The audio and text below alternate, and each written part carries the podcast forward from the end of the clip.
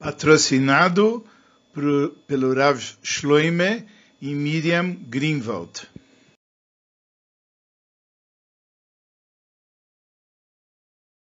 Essa sikha se encontra no Likutei Siches, no volume 13, Parshat Pinchas, Simcha número 1.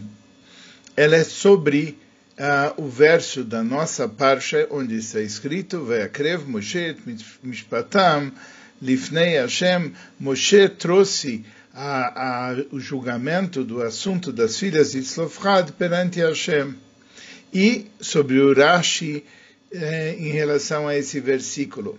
A Sirá é constituída de cinco perguntas sobre Rashi e a resposta dessas cinco perguntas através da compreensão do que realmente incomodou Rashi no versículo que ele sentiu necessidade de explicar.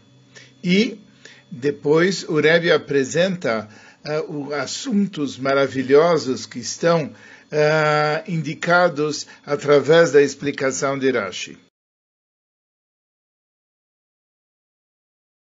O verso que é trazido é Vayakrev Moshe et Mishpatam Lifnei Hashem.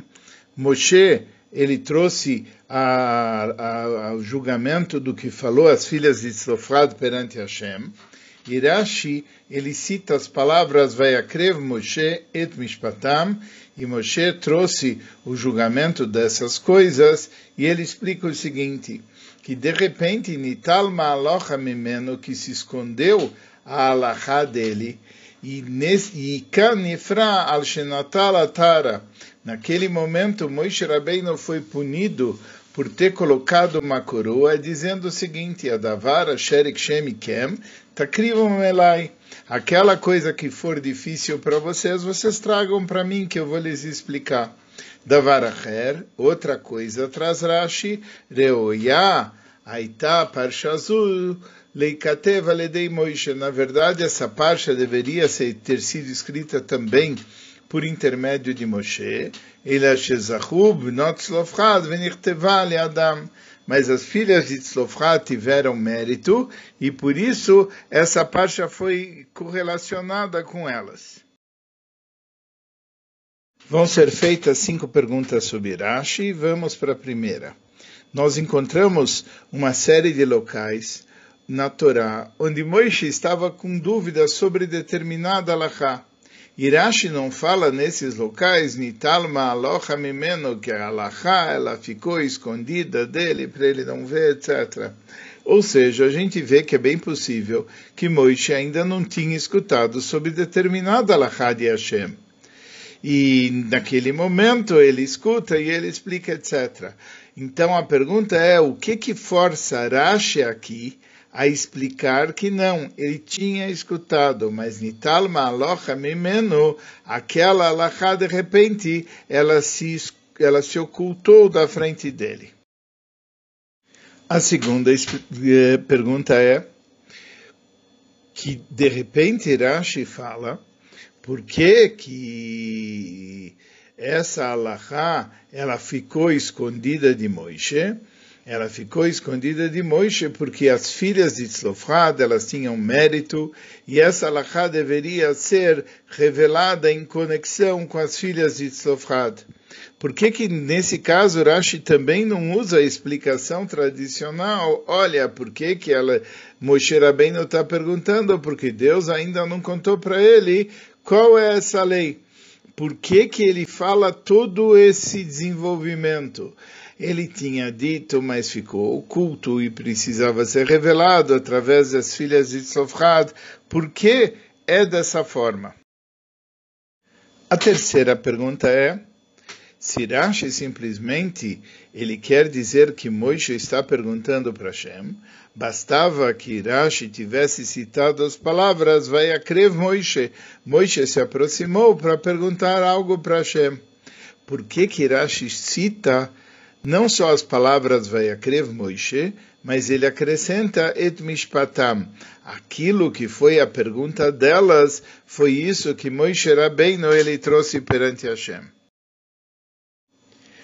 A quarta pergunta é, na, Rashi, em Parshas Baloisra, quando alguma coisa é dito no nome de alguma outra pessoa, ele fala Reuia Ita Parshazu, Leamer, etc. Shezahu Eilo Sheteamer Aledeem. Essa parsha deveria ter sido dita através dessa pessoa e aqueles mereceram que foi dita através da outra pessoa. Só que no nosso caso não está utilizada a palavra dito, mas está escrito a palavra escrito. Na, ele diz o seguinte: Reuia Parshazu, Leikate Valedei Moishe. Ela deveria ser escrita através de Moishe, mas as filhas de Tzlofrad, elas tiveram mérito. Venirtevale Adame, foi escrito através delas. Por que que aqui, em vez de ter sido dito, é, ter, é utilizado o verbo escrever? Leikatev. A quinta pergunta é nós sabemos que sempre quando Rashi traz duas explicações, é porque existe uma dificuldade em cada uma das duas explicações. E é por isso que não basta uma, é preciso trazer duas explicações. E sempre a dificuldade na segunda explicação é maior do que a dificuldade na primeira. Por isso ela veio em segundo lugar. Então aqui cabe perguntar qual é a dificuldade de cada uma das duas explicações e por que que a dificuldade da segunda explicação é maior do que a dificuldade da primeira.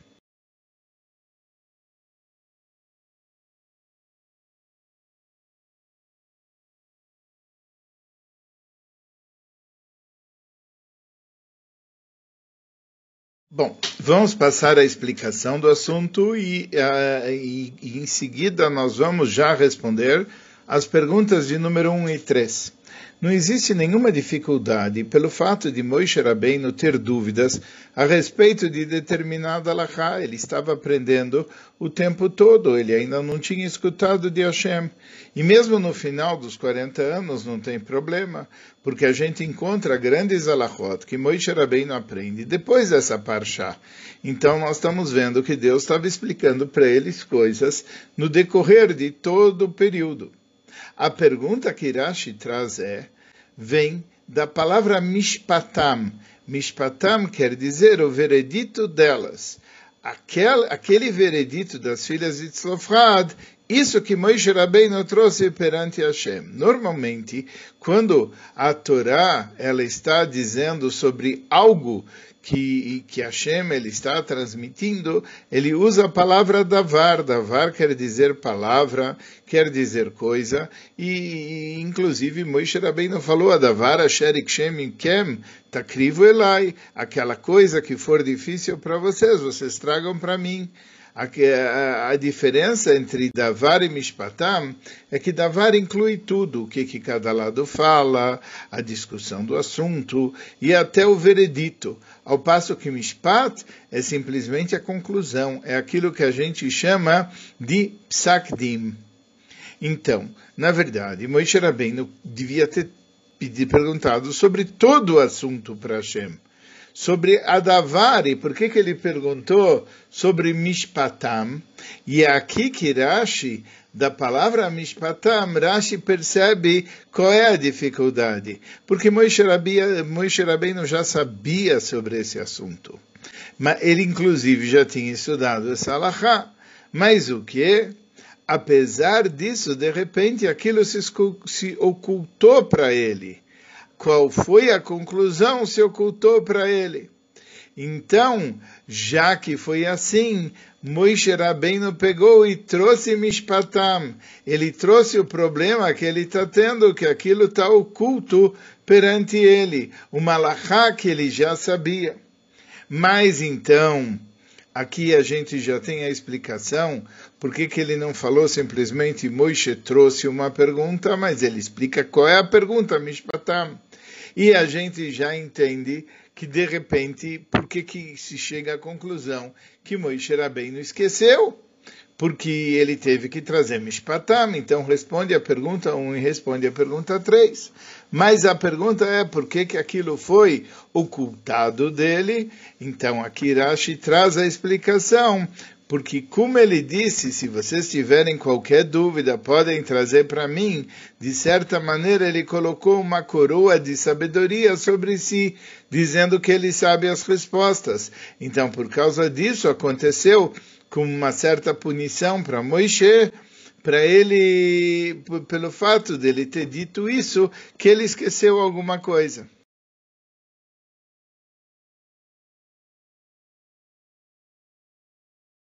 Nós já respondemos as perguntas 1 e 3, agora vamos para 2, 4 e 5. Segundo essa explicação, fica difícil, uh, porque Moshe Rabbeinu tinha dito a Davar Asherik Shemikem, Takrivam Elai, ele falou isso no primeiro ano, aquilo que for difícil para vocês, vocês tragam para mim, eu vou lhes responder. Mas no primeiro ano, quando eles saíram do Egito, Moisés já falou isso, ao passo que isso que as filhas de Tzofá estão pedindo terra na terra de Israel, etc., isso é no quadragésimo ano. Por que, que Hashem esperou 39 anos e não resolveu tudo naquela hora? Para que as pessoas não pensassem que era correto Moisés ter pego uma coroa e posto na sua cabeça e tudo mais. É isso que Rashi fala. Da Varacher, eu Yaita, de fato, essa lei deveria ter sido dito também por Moisés Rabbeinu. Ou seja, não é que Moisés Rabbeinu não tinha méritos para dizer essa lei, e ele teve méritos o tempo todo, por isso ele não perdeu nenhum assunto. Mas o que? Nital malacha mimeno. Finalmente aconteceu que uma malacha foi oculta para ele. Foi essa alahá que foi oculta para ele. E de onde é que ele chega a essa conclusão? Da palavra mishpatam. E o que está acontecendo aqui? Daqui foi pago para ele pelo fato dele ter dito qualquer dúvida, vocês perguntem para mim. Mas ele tinha méritos para tanto. E de fato, até essa parchá deveria ter sido também escrita ligado com Moisés Rabbeinu. Mas as filhas de Tzofra tiveram o mérito, e por causa do mérito delas, é que foi escrito o nome delas nessa parchá. Agora, por que que está escrito uh, a palavra escrita e não está escrito a palavra dita, porque de fato isso não foi dito pelas filhas de Tzlofrad. Isso só foi escrito mencionando elas, mas quem disse foi o próprio Moisés Rabbeinu. Simplesmente que se ocultou isso uh, isso dele naquela hora. E, é exatamente por isso que primeiro ele fala que houve esse ocultamento dele por ele ter dito, mas também pelo mérito delas terem merecido que fosse escrito o nome delas, só que quem que ensinou essa alahá foi o próprio Moisés Rabbeinu. Como nós falamos, quando aparecem duas explicações, é porque cada uma tem uma dificuldade. E a dificuldade da segunda explicação é maior do que a dificuldade da primeira. Na primeira explicação tem a pergunta por que, já que ele ia ser punido, foi esperado mais 39 anos. E como a gente já falou, porque aí surgiria as filhas de Tzlofrat. Aí vem a dificuldade da segunda explicação. Será que é correto você fazer com que Moisés Rabbeinu ele perca o malachá para que as filhas de Tzlofrad elas possam ganhar o mérito que aquilo seja escrito através delas? Então, na verdade, essa é uma dificuldade ainda maior mas o que? Como ele tinha dito, se vocês tiverem uma dúvida, perguntem para mim. Então é por isso que se deixou que ele se esquecesse o malachá e se aproveitou e deu-se o mérito para ser escrita essa malachá ligada também com elas.